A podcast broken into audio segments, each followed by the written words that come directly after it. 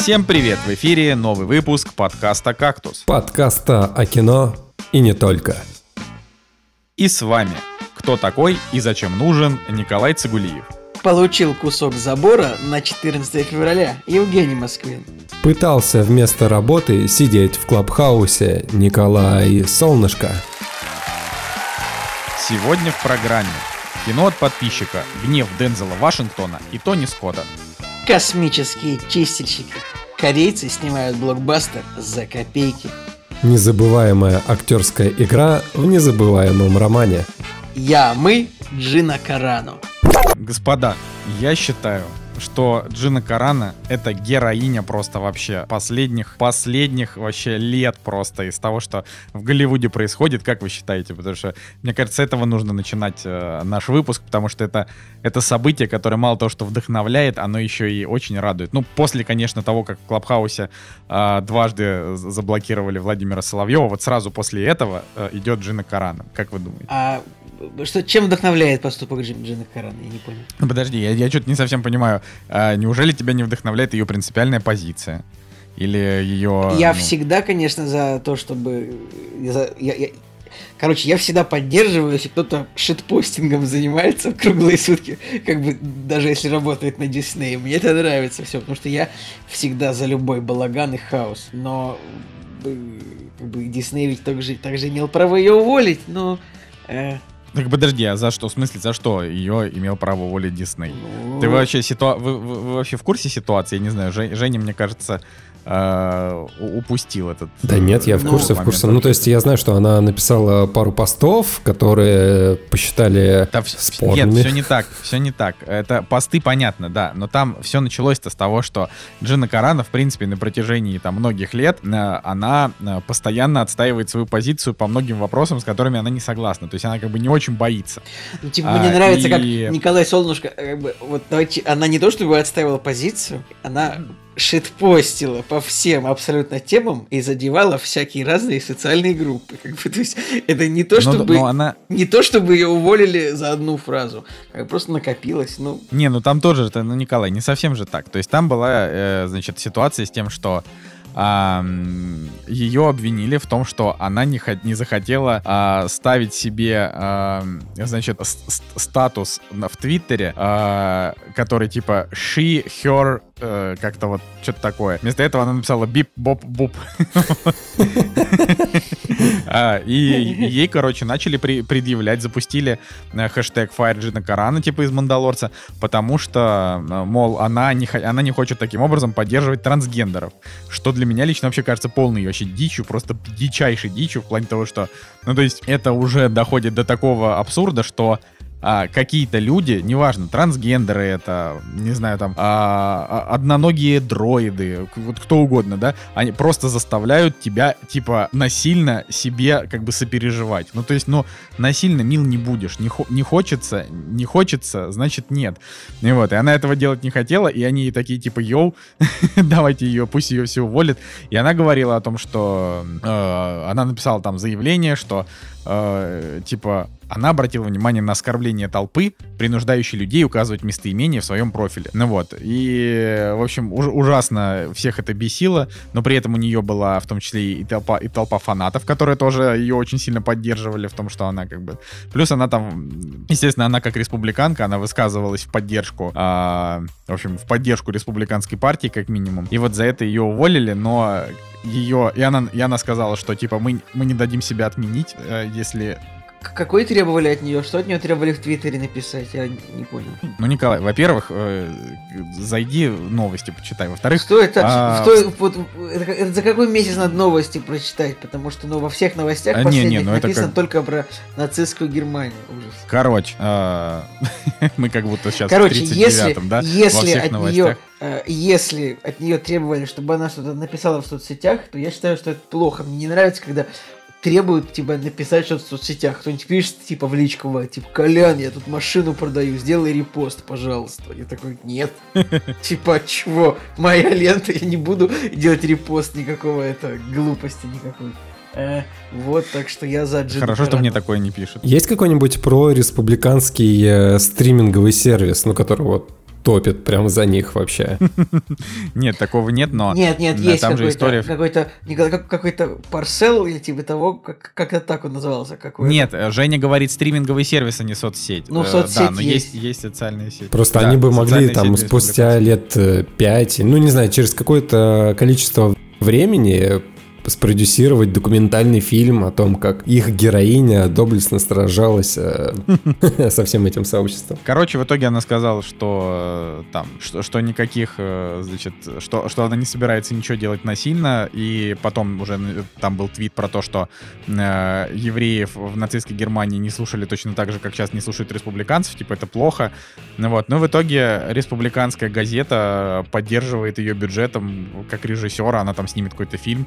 То есть я, я понятное дело, что когда тебя выгоняют из Голливуда, из такого прям большого, а, это грустно. Тем более, когда тебя увольняет э, Дисней. Но я считаю, что она это хороший пример того, как можно дать отпор и как бы не погрязнуть, не утонуть, типа. Вот. То есть был, конечно, Джеймс Ган, за которого просто все вступились, но Джеймс Ган, на минуточку, это самая, как бы такая толерантная собачка вообще в истории. То есть чувак, который, он, он же тогда шутил не потому, что он типа жесткий и веселый, а потому, что он просто неплохо шутил. А, вот. При этом он продолжает придерживаться взглядов а, вот тех самых, которых от него ждет Голливуд, поэтому у него все было и будет хорошо. А Джина Каран, она как бы всю дорогу, то есть она просто не такая, допустим, допустим, хайповая, как Джеймс Ган, но она абсолютно вообще всю, всю дорогу от своих, э, как бы от своих суждений она не отказывалась. В общем, это, это довольно клево. Не то, что я хочу много об этом говорить, но я считаю, что э, важно понимать, что в Голливуде это есть. Тем более мы уже это обсудили в Клабхаусе, как бы в комнате, поэтому мне кажется, вот это в, рамках, в рамках подкаста это уже не актуально,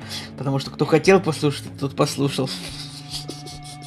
Это, между прочим, очень-очень жестко вообще, Николай. Это вот, вот так вот просто э, топтать людей с андроидом, в том числе нашего Жеку, замечательно. Ай, ладно, давайте. Ладно, пройдет это, пара по... недель, появится Clubhouse в Android, на андроиде. Ничего, не вижу из этого проблем. Я думаю, я думаю, скорее пару месяцев. Инстаграм тоже не сразу появился, но как бы. Да, Инстаграм до сих пор есть приложение для iPad у Инстаграма или до сих пор его нет? Для iPad до сих пор нет. И поэтому э, на iPad приходится открывать обычное приложение и растягивать его на два. О, окей. А, чё, как дела-то? Что хорошего произошло? Женя, давай. Чудесная неделя. Вот я вообще себе чаечку заварил, Яишенку вот буквально недавно сделал. Вначале это вот, это вот всю неделю чаечек заваривал? Вообще, да, кстати, на самом деле. Мне на Новый год подарили какую-то коробку чая э, с набором из 50 сортов чая, как в э, Скотте Пилигриме. И я обычно как-то все это... Чай или листовой? Пакетированный, пакетированный, Повезло, да. И... Потому что если листовой, то это, скорее всего, был бы передаренный от кого-то уже, типа, в третьи руки чай. Никто... Возможно. А, все, все дарят листовой чай, но никто, на самом деле, не пьет листовой чай, никогда не открывает. Поэтому, ребят, если вам подарили листовой чай, если вы там, не знаю, в этом работаете врачом, учителем, кем угодно, там, не знаю, получаете подарок на 8 марта, 23 февраля чай, это значит, что его подарили, вот это уже не... Это, короче, чай, вот вы не первый человек, которому дарят подарят именно этот подарок. Вот. Ну, я еще конкретно Каркунов к этому, там, или наде... фабрики Крупская, там, или Красный Октябрь, к этому тоже это все относится, но, Жень, пожалуйста, продолжай. Да, ну, на самом деле, если у кого-то есть желание подарить мне листовой чай, я с удовольствием приму, потому что я открыл для себя такую классную штуку, когда ты, получается, в заварочный чайник кладешь такой небольшой контейнер, куда складываешь э, листики вот эти вот, и они там э, завариваются. Клево вообще, никаких э, лишних телодвижений, и все шикарно получается. Ну так вот, на самом деле подарили вот этот пакетированный чай, а он, зараза, такой вкусный оказался. Там какие-то просто космические сочетания ароматов. Корейское яблоко и зимбабский ананас, и все это в одном. И это реально вкусно. Короче, вот я подсел на чай. А так, на самом деле, получил вот кусок забора на 14 февраля. Это, конечно, самый необычный э, подарок на День э, Святого Валентина. Что потому это значит? что, короче, я где-то за месяц вообще до 14 февраля думаю, так, нужно в этот раз не налажать и сделать все хорошо. И реально за месяц, значит, звоню в кафе, бар, ресторан. В общем, туда, куда нужно было пойти, и говорю, ребят, вы принимаете уже заказы на бронь на 14 февраля? Они такие, а у нас уже все забронировано за месяц.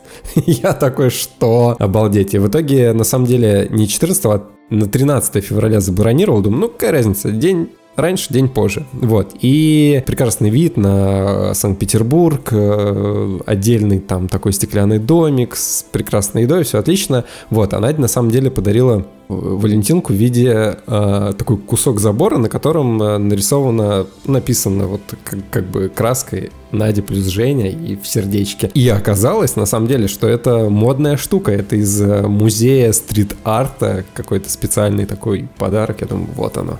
Современное искусство. Но вообще крутая штука. Стоит э, дома, радует взгляда.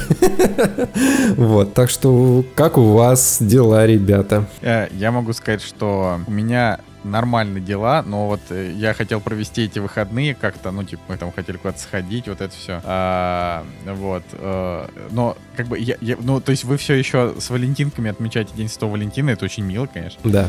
Вот, э, да, просто мы на День Святого Валентина заказали жратвы и сидели жрали ее. Да, Женя, ты можешь, вот. пожалуйста, перестать, типа, ну, это, показывать нас худшими э, что, что называется, типа, показывать нас э, худшими э, спутниками своих вторых половинок, чем ты. Я как бы, ну, ничего не говорю, но ты мог бы хотя бы сказать, что ты за неделю бронировал, не за месяц. Потому что, ну...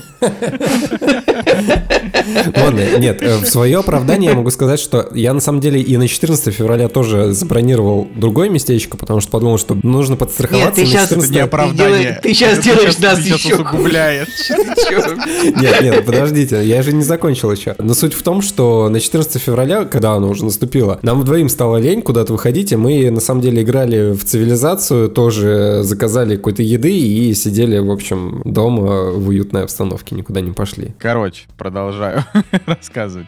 У меня после второй прививки, которую я сделал в пятницу, значит, в прошлую, а, у меня в субботу скакнула температура, из-за этого мы вообще отменили там все тусовки и все на свете, и просто, просто валялись, ну, то есть я валялся и, значит, валялся с 38,5, пытался там прийти в себя. А, ну, на следующий день уже стало получше, но а, я, на самом деле, я забронировал, я забронировал рейстик на 14 февраля не за месяц, а за несколько дней, а, но там был кусок времени только с трех до, пол, до половины пятого. Короче, полтора часа у нас было, чтобы там посидеть.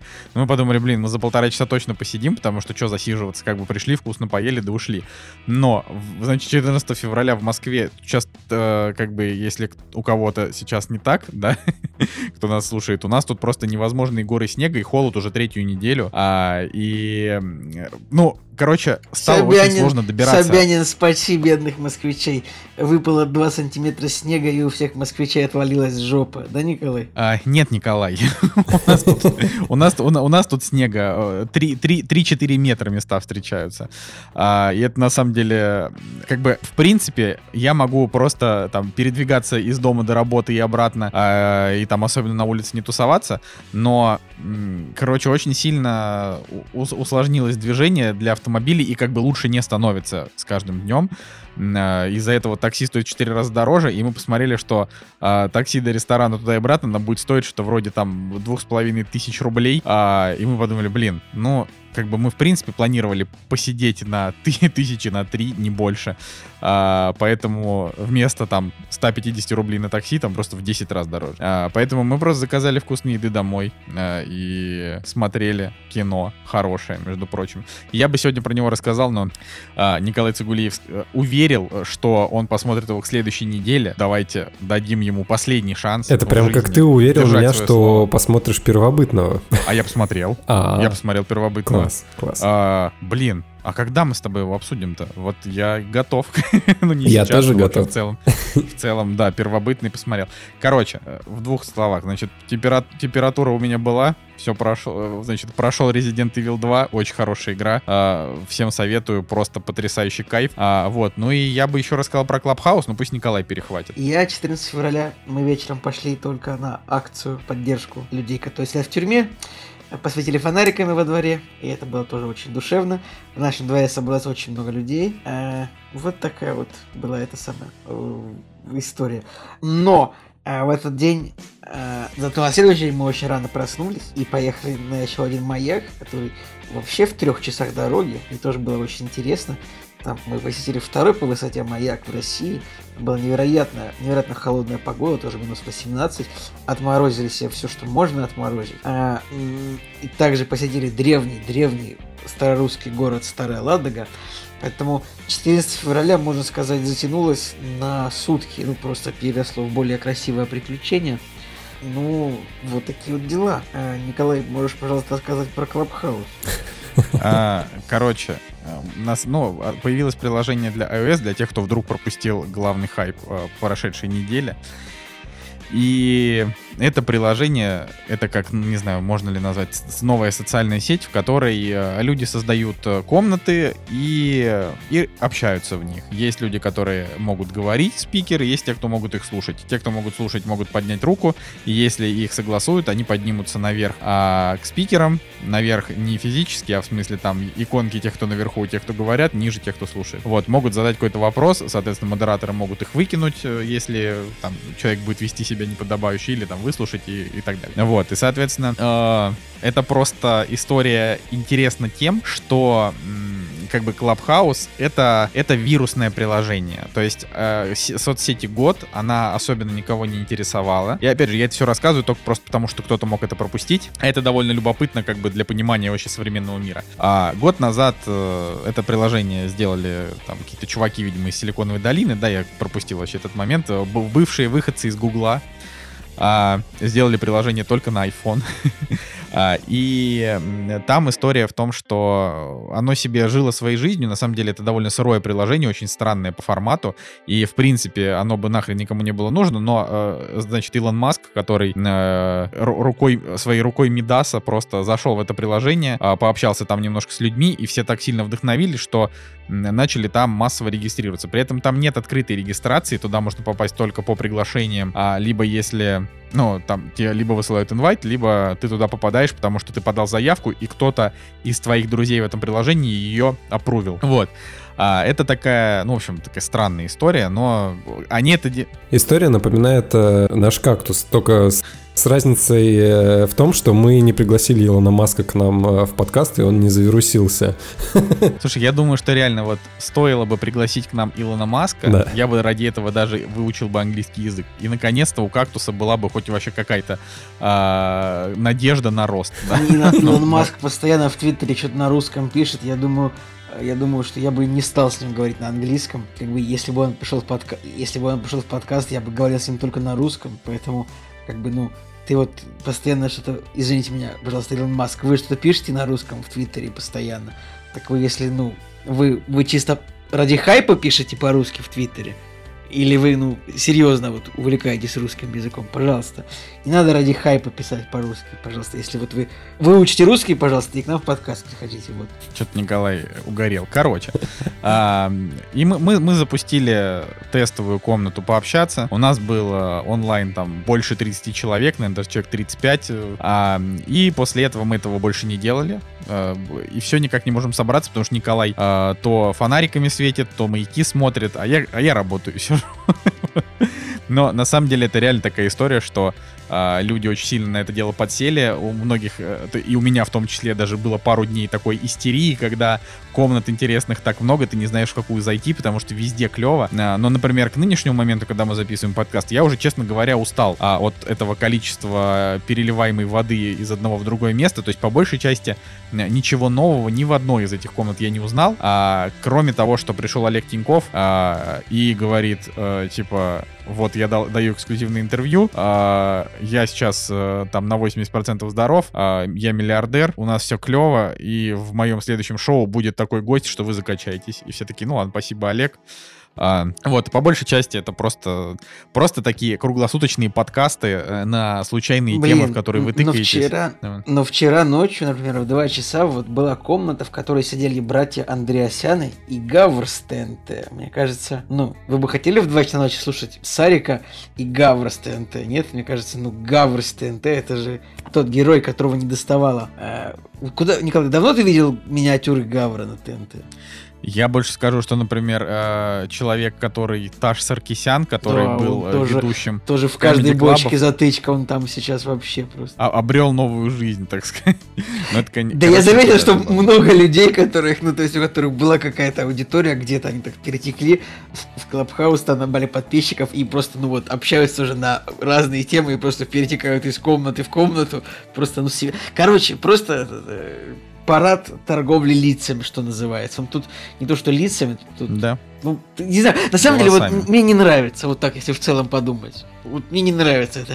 Что, что это такое? Заходишь в какие-то 25 комнат, что-то про маркетинг, очередное, это самое, о, э, ну, SMM у Aviasales, ну такой, и, и, и как бы, и чё? В общем, для тех, кто не понимает, Николай Цугулиев просто круглосуточно сидит там. Поэтому, да нет, я просто, я просто бы... открываю, ну, где-то раз в два часа посмотреть что-то, от, включаю комнату, начинаю слушать, слушаю минуту и понимаю, что, да, да. ну, это хуже контент, чем, например, если бы я открыл на YouTube какой-нибудь, ну, подкаст или какое-нибудь интервью, просто это хуже. Конечно, там бывают какие-то моменты эксклюзивности, что в одной комнате оказывается несколько людей, которые бы никаким образом по-другому не встретились, да, но другой стороны, вот была комната, где был, например, стендап-комик Александр Долгополов и рэпер Андрей Замай. Вот где бы они могли еще встретиться, кроме, кроме этого места? Они встретились тут. Есть ли ценность у этого события? Нет. Абсолютно. Нет, Николай Цугулиев. Clubhouse — это дерьмо. Тоже Николай Цугулиев. Пятиминутный монолог про Clubhouse. Короче... Нет, потом, а... конечно же, была очень, очень веселая комната, где обсуждали почему, э, почему идет подальше Владимир Соловьев. Это была веселая комната, но э, Владимир Соловьев никуда не пошел, ведь поэтому Бионик. Да, а, а Роскомнадзор обратил внимание, так что... Короче, а, все. Короче. Ребят, и как, я не знаю, как не сойти с ума с этой соцсети, но я как бы я против, вот честно. Да, да. А, значит, э, тем не менее, э, значит, Клабхаус, э, Сан Диез, Z на конце, подписывайтесь.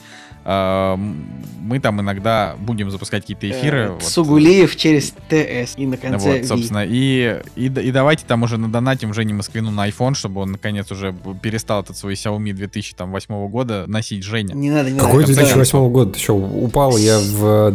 Я в 17-м купил. Николай, Xiaomi топ, топ, топ за свои Я деньги. тот продал и купил новый буквально месяца 4 или 5 назад. Xiaomi, да? Да. Ну, видишь, я как бы, вот чтоб я ошибался. Ладно, короче, да, на донате, пожалуйста, Жене на iPhone, потому что я уже утомился от вот этих его Android лучше, как бы не, нет, просто нет. И, в общем, на этом, я думаю, мы могли бы продолжить, но я сначала скажу про Boosty. Не, ну, подожди, Ребят, можно сказать, Николай? Ребят, нет, на самом Николай, деле, сначала не, не, не, не, что а про Clubhouse. Вот это, это еще та нет, же дискуссия. Вот... Мы еще не ушли оттуда. На самом деле, вот наша кинокомната, которую мы открыли, она, она была прикольная. Э, приятно мы там пообщались с ребятами из подкаста имени Брэндона Фрейзера, из Pointcast. Ну, то есть мы там собрались там, ну, по два человека с киноподкастов. Конечно, теоретически мы должны были саккумулировать гораздо большую аудиторию, чем было. Но, может быть, люди тоже пока не привыкли. И вот я даже послушал э, рекомендации вот от коллег, уже даже посмотрел половину сериала, который мне прям посоветовали в прямом эфире. Э, поэтому вот, и, короче, тематический, подка... тематические комнаты, наверное, собирать прикольно. Переливать из пустого в порожнее, наверное, не очень хорошо. Я, я просто сам работаю уже, получается, в инфлюенсер-маркетинге, работаю уже 6 лет. И мне вообще не интересно слушать про, про это, потому что они не рассказывают абсолютно ничего интересного. Сейчас, если вдруг кто-то из э, этих людей слушает как-то, что вряд ли, но если там, не знаю, э, ребят, простите меня, я вас всех глубоко люблю и уважаю. Это как напи- а. нажать на любую аватарку человека, в кавказе у любого человека написано будет типа digital маркетолог, head of SMM маркетинг, что-то там думаешь, господи, а есть тут ну, нормальные люди? А, простите, продолжай, пожалуйста. Да вот, короче, мне просто это не очень интересно, потому что а, каких-то радикально новых и увлекательных вещей не рассказывают. По большей части а, это такое удобное место, в котором а, люди э, друг другу выговариваются. Да, кто-то хвастается, кто-то рассказывает свои кейсы, но были там и клевые моменты, когда чуваки привлекали к своему бизнесу инвестиции, и, очевидно, это подстегивает остальных тоже про это говорить. Поэтому в том числе мы тоже там, у нас будет комната, где мы будем рассказывать и про наш бизнес. а, про там э, игры, игровых блогеров и прочее, прочее. Но мне лично вот самому такие комнаты слушать неинтересно. Возможно, проблема там в спикерах. А вот послушать какой-нибудь треп или посмотреть, как биониклы там э, пытаются захватить лего-человечков и наоборот, это прикольно, в этом есть. Ну, плюс как бы наши друзья, например, Артем Ремезов, э, который был у нас несколько подкастов назад, э, вместе со своими корешами э, запустил, ну, то есть, правильно сказать, не он, а его кореша вместе с ним э, запустили комнату, которая обрела прям гиперпопулярность. Туда там селебы ходят один за другим. Э, у них там уже там телеграм-канал, в котором, за, за которым можно следить. Короче, если вам интересна вся эта лабуда, да, с Клабхаусом, там реально есть чем заняться. Если вам нужно продолжительное время, э, например, на монотонной работе, если вы что-то такое делаете, что-то слушать, или если вы куда-то идете. То есть я, допустим, сейчас, э, если я куда-то иду, я лучше послушаю Клабхаус, например, чем музло, потому что музло, оно как бы никуда не денется, а дискуссии там один раз и никуда не записываются. И если что-то действительно прикольное попадется, э, ну, чаще всего, вот говорю, это, к сожалению, не про мою профессиональную деятельность, а просто какие-нибудь чуваки собрались, вот это может быть для меня интересно. А, в общем, если что, там подключайтесь, на нас подписывайтесь. Все, давайте, правда, закончим про это. Ай, да, а прежде чем мы пойдем дальше, э, Boosty, господа. Николай Цугулиев почему-то не, не хочет, э, как это, чтобы наш подкаст поддерживали, но э, я напомню, что это сервис, который вы можете найти по ссылочке в описании, перейти туда и поддержать ваш подкаст любым доступным вам способом. Это может быть 100 рублей, может быть 200 рублей, может быть помощь нашему Андрею а, за то, что он так клево и оперативно собирает новости. Может быть, э, там можно взять, как это, купить возможность, э, чтобы мы обсудили кино.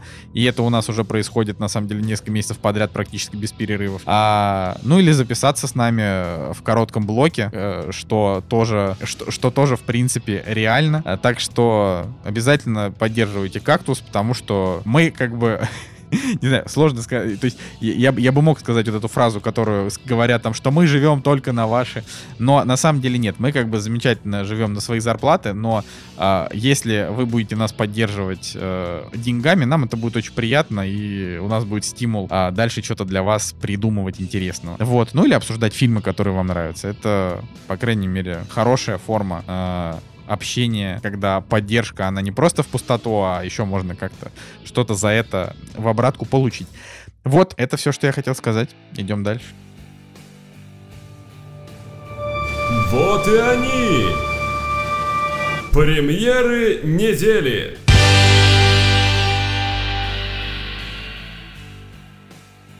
Итак, премьерный день 18 февраля 2021 года. Да, на самом деле очень много премьер вообще на этой неделе предстоящей. И самое забавное вот из всего списка, который можно увидеть на кинопоиске в разделе их премьер, это то, что выходит фильм, который называется «Спасите Колю», и следующий фильм, который в списке идет, он называется «Спаситель».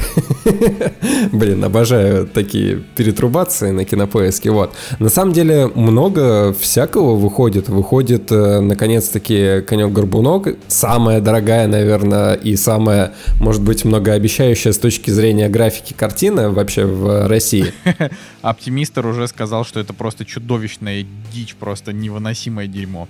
Ну, это так. Да, да, я, в принципе, не удивлен, если так и есть на самом деле, но э, нельзя отменять того, что реально по трейлеру видно, что очень много графики, и она на нормальном уровне, судя по трейлеру. И отрадно, что ребята, которые занимаются именно графическим оформлением, они делают свою работу хорошо. То есть неизвестно, какой бюджет у этого фильма, наверное. Ну почему написано 760 миллионов рублей? До хрена. Ну, до хрена, но э, для такого количества графония, в принципе, и может быть и не так много. Мне кажется, могло бы и побольше быть. Но на самом деле, помимо этого, еще выходит э, фильм, который называется «Мавританец», по-моему. Там, значит, играет э, Джоди Фостер, Бенедикт Камбербэтч, вот, и очень много всяких других э, чуваков. По э, актерскому составу и по режиссуре, то есть фильм режиссирует Кевин Макдональд, у которого есть там, по-моему, Оскар за документалочку. В общем, э, так или иначе, вот по актерскому составу, по наполнению, по тематике, серьезное кино, большое, в общем, и у него оценки там вроде выше семерочки даже тоже интересно посмотреть. А помимо всего этого, есть еще и странные картины. Вот, например,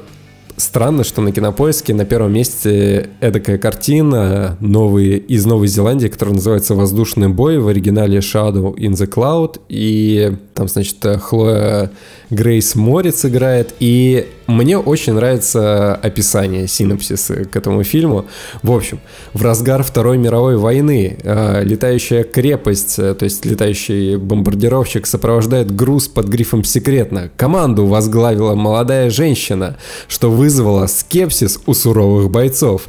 Едва поднявшись в воздух, экипаж вступает в бой с японскими истребителями, а также вынужден отражать внезапное нападение зловещего существа, которого в трейлере называют Гремлин. В общем, там какой-то просто ад вообще из э, сюжетных событий.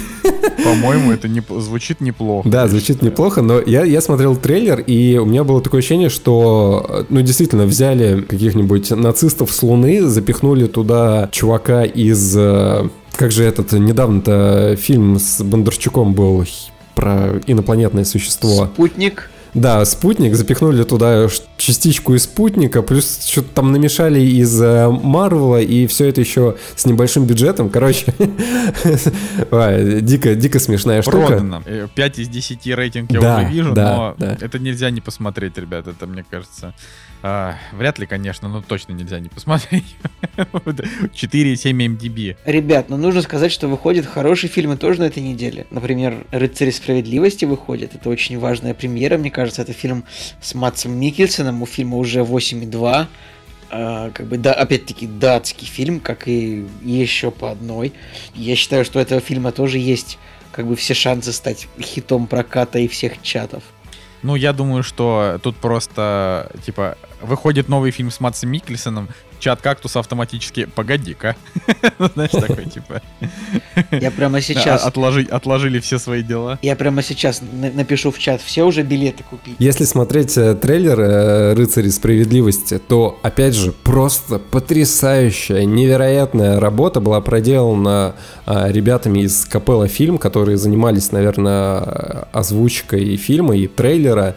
Значит, э, в трейлере звучит первая фраза «Вы прям как как Мстители. Дальше вторая фраза звучит «Да вы что, отряд самоубийц?» И третья фраза тоже там а, подводила к какому-то комиксовому Нет, неймингу. мы Стражи Галактики, наверное, типа того должно быть. Ну, короче. Причем она же э, реально так и называется. Вот, э, то есть вот этот вот странный набор букв, э, который называется датским языком, он переводится как, как «всадники праведности», что-то такое. Не, Николай, так и, а, про, поэтому... так и произносится «рыцари справедливости». Типа, ну, рюттеры, да, ну, я просто... Ну, ну, да, нормальный перевод, нормальный, все хорошо. Короче, это просто пахнуло вот тем временем, когда в трейлере судьи Дреда, вот этого последнего, было давай, до свидания.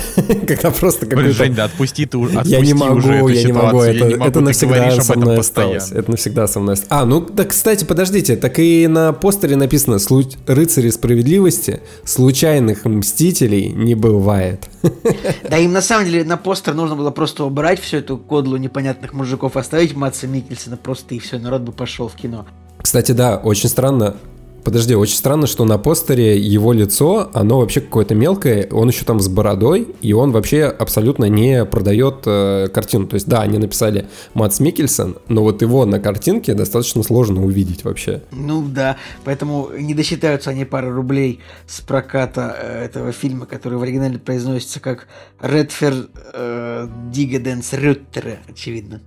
Да, наконец-то фильм, на который я правда в кино пойду, наверное. Потому что я так давно в кино, я так, я так давно в кино уже не был. Да. А, я вот смотрю, что еще на этой неделе выходит фильм «Мавританец», а, у которого 7,3 MDB, ну там мало оценок, поэтому, наверное, рано говорить. Мне Но кажется, ты просто выпал ролях... из начала, когда я про него говорил. А, господи, я, я выпал, да. Sorry, Николай, sorry, где ты, ты был? Ну, короче, я бы... Вот и мавританцы, я дождусь оценок, и потом уже будем, а, наверное, смотреть, потому что Джоди Фостер и Камбербэтч в одном кадре интересно. Они там неплохо смотрятся, да, действительно. Плюс такая там серьезная тематика. По сути, то, что любят э, киношники из Голливуда, взять э, невинно осужденную жертву и снять э, судебный процесс, как какой-то адвокат, значит, делает все, чтобы чтобы этого невиновного человека защитить, вот, и оправдать. Ну и, соответственно, по реальным событиям, кстати, плюс-минус там все это сделано. Про человека, которого обвинили в вербовке вот этих вот э, самоубийц, которые участвовали в теракте 11 сентября. В общем, для американцев, мне кажется, это просто вообще 10 из 10. Все темы, которые они любят, э, собрались. А необратимость, которая, в общем, что это? Перемонтированная необратимость Гаспара Ноя. Перемонтированная необратимость, да. Я, честно говоря, судя по названию, я думал, что это сиквел. Ну, как бы, ну, ладно.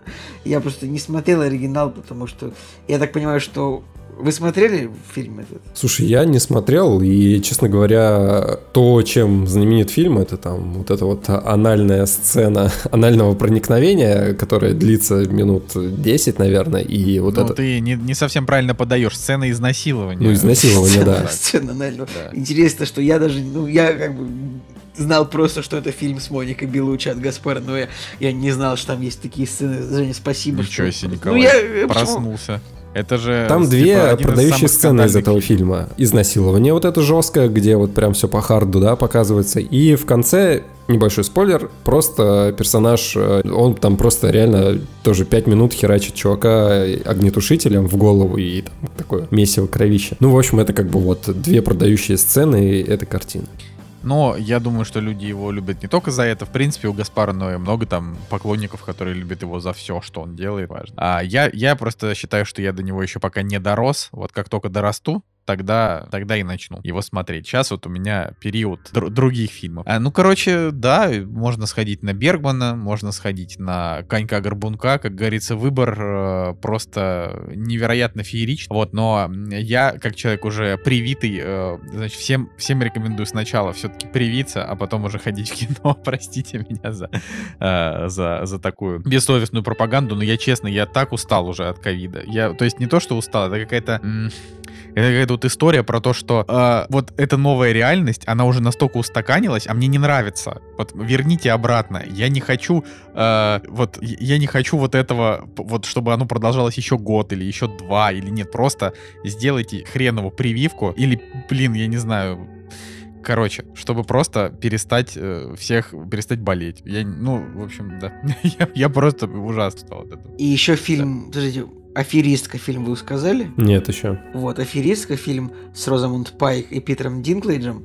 Э, не знаю, о чем фильм, не смотрел трейлер, хочу оставить сюрпризом, потому что у фильма хороший метакритик, я вижу 92% положительных рецензий. Ну, это не метакритик 92, это Rotten Tomatoes, но, мне кажется, тоже, может быть, даже достойное кино. Я тебе могу сказать, о чем фильм. Значит, э, Розмонд Пайк играет э, аферистку, как ни странно, которая отправляет э, пожилых людей в дома престарелых, объявляет себя их опекуном и распродает, короче, их э, недвижимость и на этом зарабатывает. Но внезапно у одной из э, пожилых вот этих вот э, жертв оказывается какой-то глубокий бэкграунд, и она такая, типа, не-не-не, ты так просто от меня не отстанешь. Ее, кстати, Дайан Уист играет, вот, тоже знаменитая женщина, и в итоге появляется Питер Динклейдж, который играет русского, видимо, персонажа, потому что у него подпись Роман Лунов.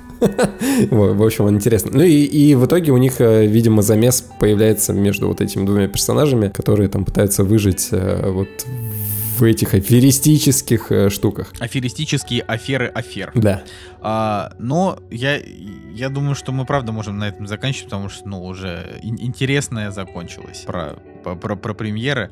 Можно еще пройтись по цифровым релизам, да, какие там вообще у нас дела, а, но там тоже пусто.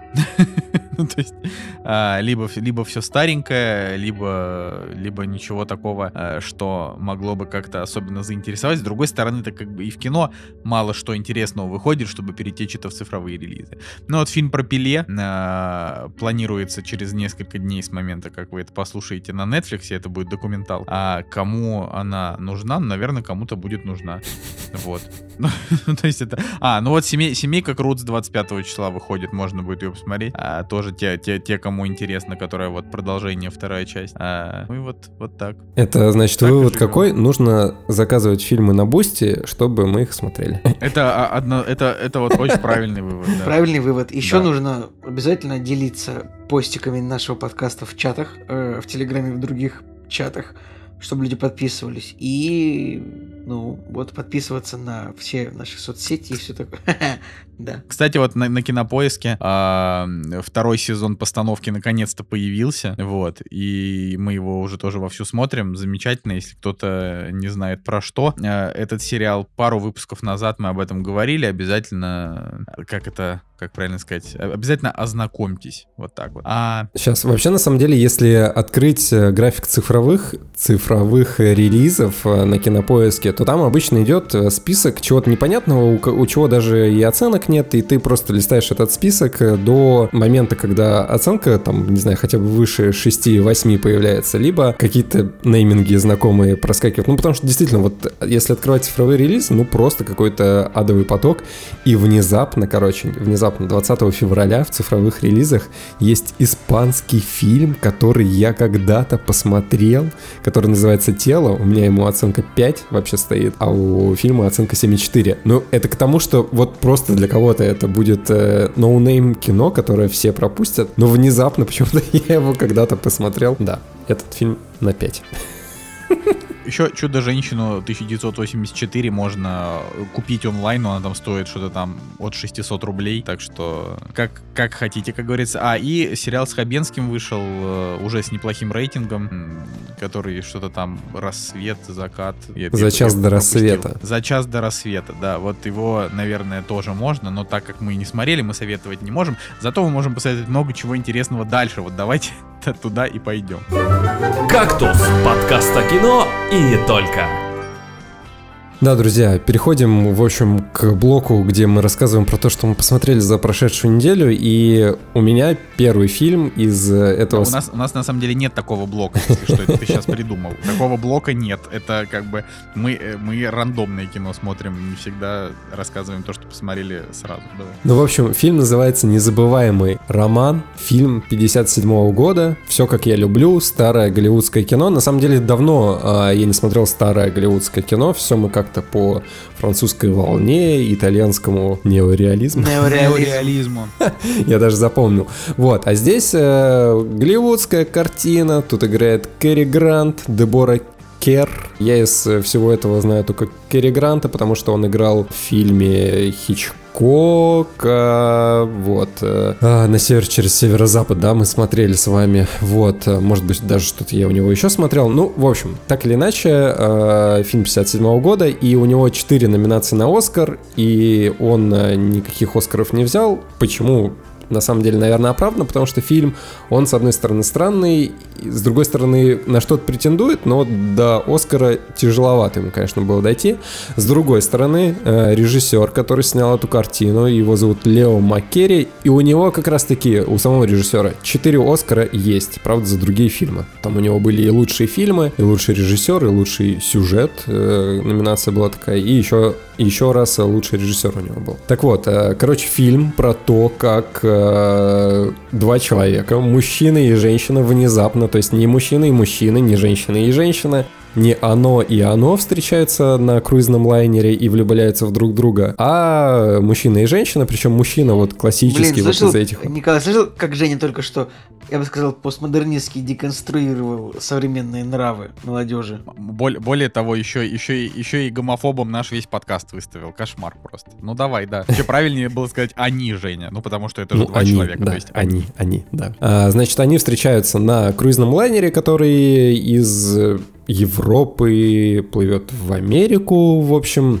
и персонаж Кэрри Гранта, он такой ловелас, просто все женщины от него без ума, и плюс к тому же он еще и по прибытии в Америку женится на состоятельной какой-то барышне, которая там имеет баснословную сумму денег э, в приданное, а он, короче, встречает э, девушку на этом круизном лайнере, и нет, короче, такой сцены, как в, в Титанике не будет, что они там, значит, стоят уже, э, держат друг друга за руки, они просто как бы встречаются, понимают, что они друг другу интересны, влюбляются в друг друга, но и у того, и у другого есть э, вторая половинка, да, с которой они, вот, у них какие-то, в общем, вза- взаимоотношения. То есть, либо ждет э, венчание, либо как бы уже там... Они... А сколько, а сколько Кэрри Гранту лет уже в этом, вот... Э... Он там классический, короче, уже такой состоятельный мужчина. Кла- классический мужчина из голливудских да. фильмов 50-х, 60-х годов, когда главному герою не 30-40, а типа 57-62, да, вот такое. 50 назовем, короче. И на самом деле, сколько ему было, так, он э, четвертого года рождения, а фильм вышел у нас в 57 57 значит 53. Да. Ну, короче, Все. да, вот он э, настолько там и выглядит. А Дебора Кер, она, конечно, там помоложе была. Короче, в чем суть-то вообще фильма? Суть в том, что они влюбляются в друг друга, но понимают, что они связаны другими отношениями, и они как бы договариваются так, что если они через 6 месяцев э, встретятся на последнем этаже Empire State Building, вот, если они через 6 месяцев туда придут, то значит они созданы... Все не зря. Да, все не зря, и как бы вот они друг друга встретят. И за это время, значит, происходит очень много всяких событий, перипетий, что вставляет палки в колеса их э, дальнейшим отношениям. В общем, интересно за всем этим наблюдать. Фильм необычный с точки зрения именно романтической классической комедии. И это вообще даже на самом деле не комедия, а это какая-то драма с э, налетом вот именно классической голливудской картины, э, может быть вот с таким, знаешь, э, рождественским настроением, когда вот вот-вот какое-то чудо должно произойти. Это реально вот э, ключевая фраза, которая описывает весь фильм. Я бы даже не сказал, что это идеальная картина, чтобы ее смотреть, допустим, 14 э, февраля, например, да. Но, с другой стороны, фильм действительно про настоящую любовь, про какие-то вот действительно настоящие отношения. Это не когда ты вот в клабхаус залетел, с кем-то пообщался и забыл уже, с кем-то пообщался. А здесь нет, действительно, э, с человеком раз и навсегда. Почему фильм необычный? Фильм необычный именно вот персонажами, потому что они действительно очень такие э, какие-то самобытные, не максимально классический Голливуд, когда вот ты вот прям, не знаю, видишь э, человека, да, Джеймс Бонд перед тобой, да, который вот всех дам обольстил и был таков, а нет, у них там есть... И был одну похоронил, это же классика. Да, да, да. Всех обольстил отпустил, одну похоронил. Это Джеймс Бонд. Да, и у них там еще груз каких-то проблем, ответственности, и вот они там со всеми этими борются. Плюс э, огромный кусок э, фильма происходит во Франции, в закрытой локации, и это тоже добавляет шарма. То есть ты вроде как бы смотришь голливудскую картину, а там часть действия происходит во Франции. Такое, что? Внезапно, внезапно. Ладно, мое самое главное наблюдение вообще вот из того, что вот необычного можно подметить, так это то, что Дебора Кер, которая играет главную женскую роль, э, персонажа зовут Терри Маккей, она по своей игре задала, мне кажется, тренд э, для персонажа из э, четвертого сезона Фарго. Сейчас звучит вообще как-то дико, но... Женя, имей в виду, что четвертый сезон Фарго, кроме тебя, не видел никто. Да, да, я, я знаю, я знаю. Но просто, ребята, вот э, это вот когда ты смотришь э, кино внезапно уже там на протяжении шести лет, чуть больше, чем э, среднестатистический человек, то начинаешь подмечать действительно какие-то интересные вещи. Так вот, та женщина, которая играла главного, главного женского злодея в четвертом сезоне э, Фарго, мне кажется, она своего персонажа, она взяла именно из этого фильма. Если найдется какой-то человек, который посмотрит незабываемый роман, а потом четвертый сезон Фарго, я думаю, что он со мной согласится, потому что по поведению, по эмоциям, по артикуляции жестингу, в общем, реально действительно действительно, вот мне кажется, взяли вот именно из этого фильма. В общем, картина интересная, необычная. Я ей поставил 8. У нее оценочка на кинопоиске 7,7. Если вы вот хотите именно голливудской истории с привкусом какого-то рождественского чуда, да, как, э, допустим, «Чудо на 34-й улице», да, про который я до этого рассказывал, или какие-то другие вот такие классические картины, то, в принципе, тоже можете этот фильм посмотреть, он э, интересный. Ну, мне кажется, что тут меня больше интересует вопрос. Э, написано, что это мюзикл. Это мюзикл? Это не мюзикл, на самом деле. Ну, то есть, э, там есть э, несколько песен. А главная героиня, она немного поет, и она потом, по-моему, преподает в музыкальной школе для детей. Вот. И, ну и, соответственно, там есть три песни, но это не такой классический мюзикл в моем понимании, когда ты вместо того, чтобы говорить сценарную какую-то тему, да, ты вдруг начинаешь петь петь. Здесь просто песни, они просто очень органично вплетены. То есть, э, знаешь, это как в советских фильмах, обязательно должна быть песня, да, чтобы герой шел и пел песню. Вот и здесь, в принципе, точно так же, даже, наверное, более искусно все это сделано, ну, потому что вот она имеет музыкальный дар какой-то, да, и она а, несколько раз там под пианино э, спела композицию, все. Вот, называть это мюзикл нет. Ну, то есть такая мелодрама больше. Ну, это как бы это, это, это, это звучит интересно, но, честно говоря, не уверен, что, что, что я буду его смотреть. Э, как-то ты его не продал. То есть вроде посмотрел, а вроде... Мы, мы вот э, на 14 февраля посмотрели фильм, э, ладно, так уж и быть, я скажу, «Работа без автора». И я думал про него как раз сегодня рассказать, потому что это а, как-то вот... Это один из тех фильмов, к которому мы очень долго готовились, потому что он идет 3 часа 10 минут, это долго. А, и такое кино вот так вот сразу не глянешь, да, это нужно, чтобы настроение настало, и вот у нас оно настало, и было хорошо. А, вот, но мы обсудим его, значит, с Николаем на следующей неделе. Если Женя его посмотрит, будет вообще просто супер кайф, а, вот, но просто я, просто мы, как бы мы с Николаем больше поклонники Флориана Хенкеля фон Доннерсмарка. Именно. А, Николай в первую очередь из-за имени, да. В первую очередь из-за фамилии. Ну, ну, типа, просто потому что его, э, как бы, чем дольше произносится фамилия, тем, тем, тем у Николая больше времени подумать над тем, что сказать дальше. Мне кажется, это просто... Я считаю, что это великолепно, когда у режиссеров, актеров долгие фамилии. И, ну, просто у, у большинства американцев ведь тоже у них двойное, там, ну, как бы, типа, какой-нибудь Роберт Дауни младший, я думаю, Сейчас я, может быть, я не прав, конечно, но, например, Роберт Дауни младший, вот он, например, его зовут Роберт Джон Дауни младший, это его полное имя, но у них как бы не особо принято вот э, оставлять все имена вот так, чтобы все говорили, но некоторые так делают. Но есть ведь какие-то люди, у которых э, прям три имени. Мне не особо не приходит много актеров. А, Джеффри Дин Морган, например. А, есть такой актер. Но он ведь мог быть просто Джеффри Морганом. Но он такой, нет, я Джеффри Дин Морган. И я считаю, что чем длиннее имя, тем прикольнее. Ну, в контексте актера. Да, я помню, что мы, мы стопудово говорили об этом в подкасте. Но, например, Флориана Хенкеля фон Доннерсмарка.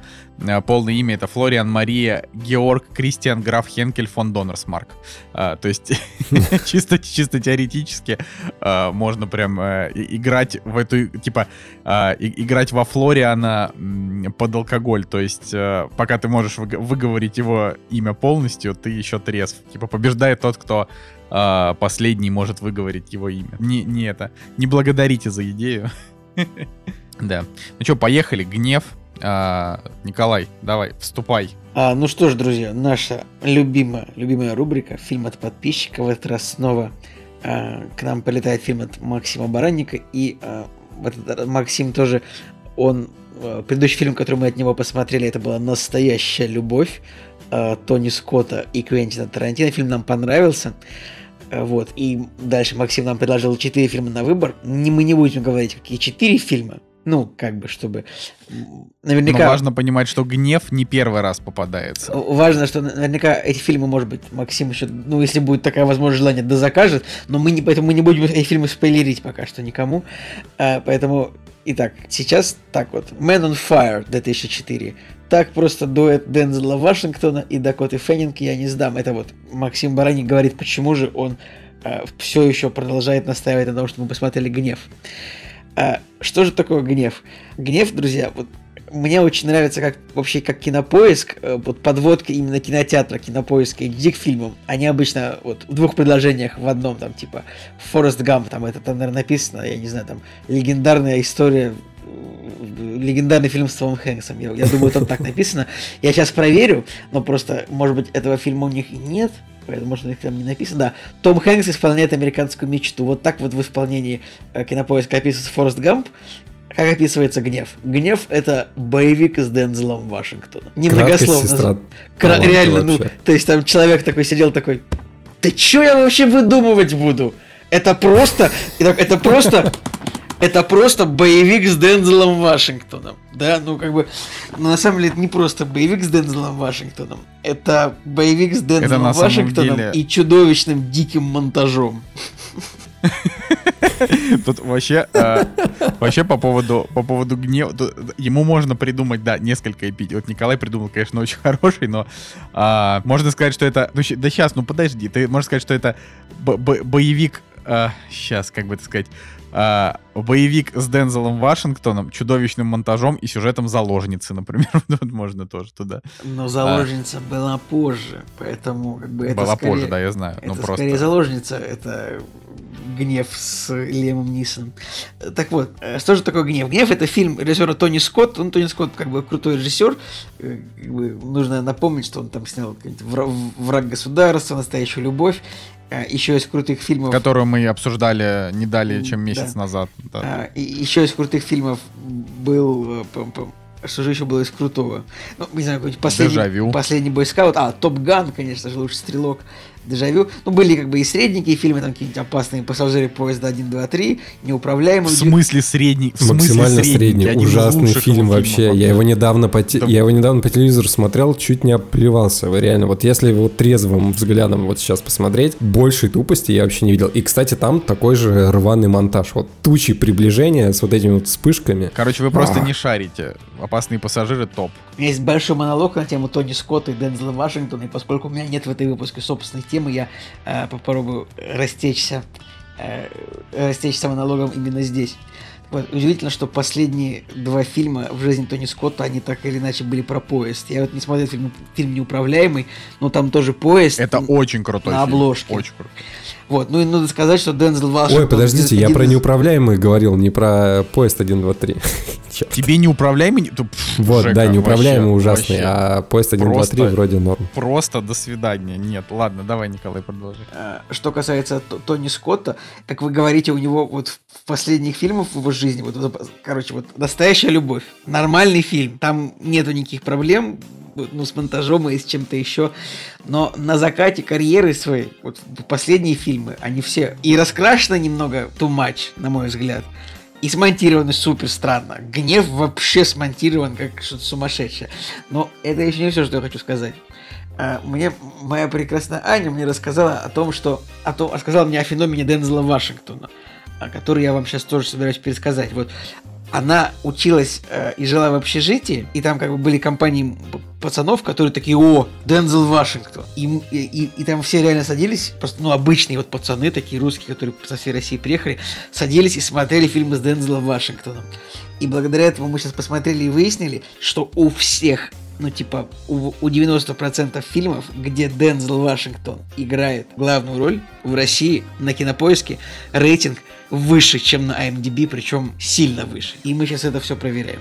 Дежавю. Кинопоиск 7,8, IMDb 7,1.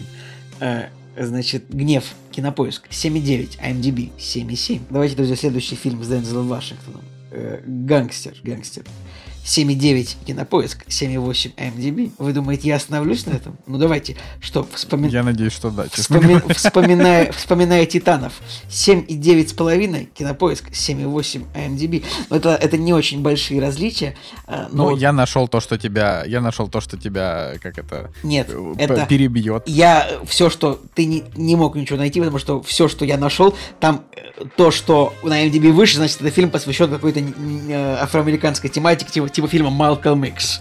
Вот у него, правда... Великолепная от... семерка. 6,6 кинопоиск. Великолепная семерки. Дензел Вашингтон играет там десятую роль из семи актеров. Конкретно у тех фильмов, где Дензел Вашингтон играет главную роль, везде у него да. кинопоиск. Вот ты не, ты не найдешь реально такого, чтобы перебить э, мою теорию, то что Дензел Вашингтон... Нашел. Ну, что? Что? Я нашел еще один. Роман Израил. Главную роль играет 6,4 кинопоиск, 6,5 MDB. Все, Николай, ты, ты разбит. Ты разбит. И, и что это? Кто, Но... кто, кто такой этот Роман Израил? Раз, вот, вот, кто это такой? Да я понять не имею фильм. История опытного адвоката-идеалиста. Наверняка вот он чернокожий защищал, поэтому э, этого фильма оценка ниже. Короче, русские, оказывается, любят я... Дензела Вашингтона. Я правильно понимаю? Короче, это удивительно. Ну, смотрите, удивительно. тренировочный день 7,8, 7,6. Как бы, вот, ну, конкретно. И э, тоже в последние годы Тони Скотт очень любил Дензел Вашингтона и, ну, не, и снял с ним аж пять фильмов. Вот, и, то есть это, это самый любимый актер режиссера Тони Скотта. Как ни странно. Ну, друзья, может быть. Надо, надо вообще сказать, что Дензел Вашингтон, вот сейчас вот, если прям быть а, Опас, честными... Опасные пассажиры тоже 7.1 кинопоиск, 6.4 MDB, ну тут как бы э, все подтверждает в пользу моей, моей теории. Абсолютно. Да, только, а, а, в опасных пассажирах он тоже есть, да, он там... 7, короче. Неуправляемый, 7.3 кинопоиск, 6.8 MDB, это реально русский народный актер, ребят, вы вот, вы недооцениваете важность этого феномена. Дензел Вашингтон. Да потому что он разбивается актер. просто, твой феномен, а, а, а в два подряд фильма. Ну ладно, да хорошо. Нет, хорошо. любой боевик, любой нормальный, любой боевик Дензела Вашингтона в России лучше вошел, чем в, чем в Америке. Продолжай, пожалуйста, да. Короче, интересно то, что Дензел Вашингтон на самом деле актер-то порядка, э, ну, наверное, грубо будет сказать порядка Джейсона Стэтхэма, но честно говоря... Я не согласен. А... Ну, 20 номинаций на Оскар Николаю Дензела Вашингтона. Ну вот, кор- короче, вот я, я, типа, мне нравится Дензел Вашингтон, конечно, просто потому конечно, что нравится. Русский, ну, что ты, ты русский. А, а украл у меня мою фразу. Вот. А, но, Николай, не все, значит, это не только лишь. А, Дензел Вашингтон просто, хоть и нравится, я, ну, как-то вот блин, как бы это сказать? Короче, это такой хороший, крепкий, ремесленный актер. То есть, если ты, ты знаешь, что если ты посмотришь фильм э, с Дензелом Вашингтоном, особенно боевичок, то он там будет такой крепкий дядька, который все делает правильно. Кроме фильма «Тренировочный день», в котором, надо сказать, он играет отрицательного персонажа, и это э, было, по крайней мере, любопытно, потому что обычно он играет хороших, и это, ну, типа, вот. Э, но для меня, наверное, любимый именно с ним фильм, вот, про который я могу вспомнить, что вот да, это вот тот фильм с Дензелом Вашингтоном, который я прям очень люблю, а это «Книга Илая». Хотя книга Илая не то чтобы прям обласкана критикой, э, вот. Э, просто там он какой-то такой нетипичный. Хотя Кстати, у книги Илая рейтинг... Как кино сам по себе, например, там... Рейтинг 7.1 на кинопоиске, 6.9 на MDB. Ну, это, кстати, не так плохо, знаешь, могло бы... Если бы вышел... Если бы книга Илая вышла сейчас, да, э, с уровнем качества, э, с которыми сейчас снимают голливудское кино, вот такое малобюджетное, было бы хуже. В общем, я тогда расскажу немножко про, про сам фильм, про гнев после Илая с такой сло, долгого монолога. А гнев — это... Э, в общем, это два с половиной часа, э, во время которых нам показывают, в общем, Э, историю э, бывшего военного с нерассказанной какой-то травмой, ну, видимо, связанной с какими-то вот горячими точками, в которых он был. А как вот бывший, бывший военный э, в Мексике был нанят э, для того, чтобы за маленькой девочкой следить, то есть быть ее телохранителем, а, э, но ее похищают, и он идет мстить. Вот это как бы, это сюжет фильма. И я сразу хочу сказать, да, если вы ждете вот реально то, как я сказал, э, что-то в духе заложницы, то это нет, не, не то кино. Потому что «Заложница» — это фильм, в котором полтора часа Лиам Нисон просто натурально пытает злодеев. То есть это как бы, это, это вот кино, в котором ты получаешь удовлетворение просто от того, что, от того, что это как бы есть несправедливость, так вот, вот вам удар по несправедливости. Там просто это вот, это реально пытки уродов, они до такого доходят, что ты, что ты уже начинаешь даже как тебе стыдно за себя, потому что, потому что ты получаешь от этого какое-то такое скрытое э, садистское удовольствие. Это странно. Гнев вообще не про то, тут много убийств, но они все какие-то за кадром. А, он как-то вот, фиг, э, как-то вот концентрируется Тони Скотт в этом фильме а, не на смертях, а вот как-то на то, что главный герой, он просто максимально спокойный. То есть вот у него какой-то такой дзен, э, с которым он делает то, что делает. Вот. Но, э, короче, я даже вот э, это, я, я сейчас закончу, но вот это, мне кажется, хотелось бы вас мне послушать. А, вот у фильма реально монтаж а, абсолютно поехавший и местами, местами вообще не в тему. То есть э, это как будто я бы Тони Скотт решил... не понимаю, зачем он это, это просто испортило фильм на вот, самом деле. Вот сейчас, подожди, вот я хочу сказать, вот, да, вот мой вопрос был, на, на ваш взгляд, был бы фильм лучше, если бы монтаж был стандартный? Гораздо.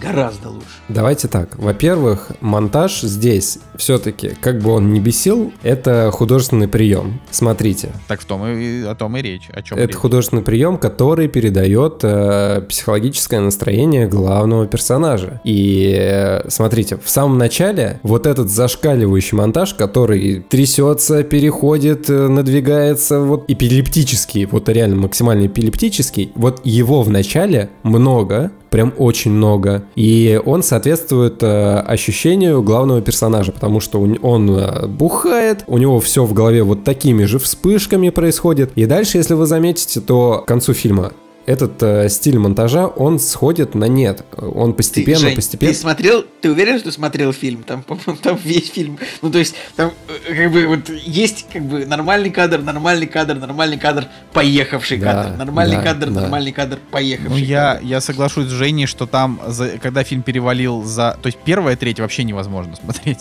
А дальше там стало поменьше вот этого ада. Ну, там, но... там иногда просто такой смотришь, и в какой-то момент начинается сумасшедший монтаж, и думаешь, блин, нормально же все было. Вот зачем это сейчас нужно? Да, там да. просто есть какой-то момент, например, вот когда э, девчонка в бассейне плывет, и, этот сам, и Дензел Вашингтон ей подает руку, и вот зачем-то этот момент, он как бы как-то замедлен, потом перевернут, и такой, зачем это? Вот, э, ну, короче, я все-таки хочу подчеркнуть, что вот мое личное ощущение, что это именно художественный прием, который способствует передаче эмоционального психического настроения главного персонажа, или подчеркивающий хотя бы вот это вот. Но я с вами соглашусь, что это фильм, который эпилептикам смотреть полностью запрещено. Вот если мы там пишем рейтинг R там 18+, то нужно еще добавлять э, эпилептикам реально строго запрещено.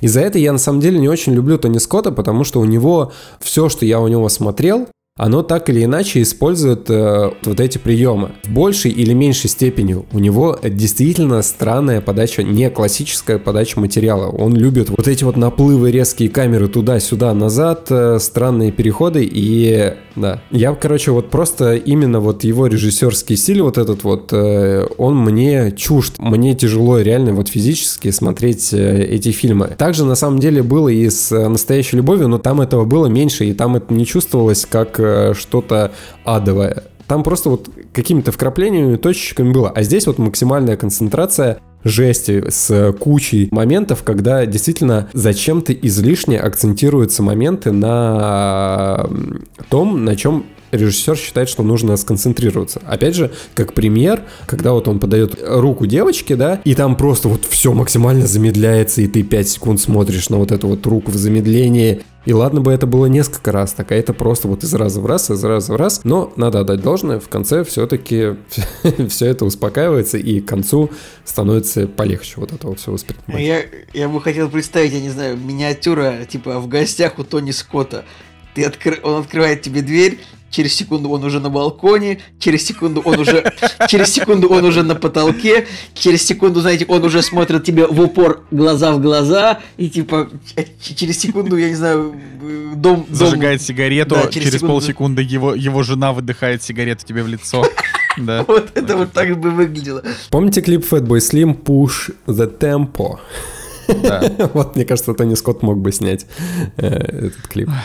Но я как бы в любом случае, я, я все равно считаю, что Тони Скотт молодец, очень талантливый вообще режиссер. А, но да, есть, есть такая беда с тем, что с тем, что фильм... Его не то... Вот поначалу прям реально тяжеловато смотреть, потом привыкаешь. Но у фильма есть и много э, плюсов. Например, актерская игра, в принципе, э, двух главных героев. Мне очень понравилась Дакота Фаннинг. Я вот все думаю, блин, насколько она была клевая э, в детстве, как вот Макалей Калкин, да, который в, в детстве был прикольный актер, за которым было интересно наблюдать, настолько же она там невыразительная сейчас, да, ни в каких интересных проектах практически не появляется, это странно. Вот, но у меня, знаете, что, вот, вот мы сейчас все ругаемся там и смеемся над монтажом, но вот у меня вообще другое, э, как это, э, неправильно говорю, у меня, в общем, моя главная претензия это не монтаж. Моя главная претензия — это финал. Вот если на то пошло, сейчас можно, давайте там это, кто не смотрел «Гнев», на 5 минут вперед. Ну, давай ты а... тоже как-нибудь э, обтекаемо скажи, чтобы это не испортило просмотр тем, кто такой, блин, нет, мне лень мотать. Ну, есть такие слушатели, которые, да что, я вообще ну, лень мотать, значит, э, значит, э, страдайте со спойлерами. Мы 300 раз говорили, что, э, блин, мы подкаст о кино, о кино. А мне вообще кажется, этот фильм достаточно тяжело заспойлерить. Ну, то есть ты где-то, как зритель, мне кажется, на 20 минуте понимаешь, что произойдет с да не, ну вообще героем. понятно. Да, это правда. Ну, то есть, как бы девочку украдут, он, он, он, он, типа, он там пойдет мстить. Но, в общем, давайте, без вот... Давай, без что тебя смущает? Потому что меня, на самом деле, ничего да, не смущает. Смотри, Тебе не понравилось ну, то, что он, то, что он согласился на эту сделку, которую ему сказали? Да, вот, да, это бред это, а с нас это. Какой-то. Короче, ну, короче, что это там в конце... Какой-то а библейский а... смысл, наверное, в этом есть, Николай? Да, это глупость. Ну, то есть, в конце главный злодей, я сейчас не буду прям вот прям совсем говорить, ладно, прямо, раз уж Николай Цигулиев против. Я против. А, вот, но там злодей в конце говорит, а я сейчас очень завуалирую, значит, вот смотри, типа, э, вот главным героем говорит, вот смотри, я тебе дам, значит, а, а, один кусочек, значит, один грамм золота, а ты мне в обмен 3 грамма золота. И главный герой такой, подойдет. Ну, то есть, понимаешь? И я такой, в смысле? Ну, то есть, я, до, я вот до самого последнего кадра, я не понимал, какого хрена он вообще на это согласился. То есть, он же мог, он же мог сказать по-другому. Он мог сказать, ты мне даешь один грамм золота, я тебе даю один грамм золота. Все, как бы на, на этом все. Ну вот. Я Почему думаю, что можно обосновать. Злодея? Это бред. Я думаю, можно это обосновать несколькими путями. Во-первых, давайте так. Действительно, ни для кого не секрет будет, э, куда свернет э, персонаж, что с ним станет в конце фильма. Так вот, он уже к этому моменту разговора, я думаю, отчетливо понимал, что э, время его земных часов осталось там на час-два буквально.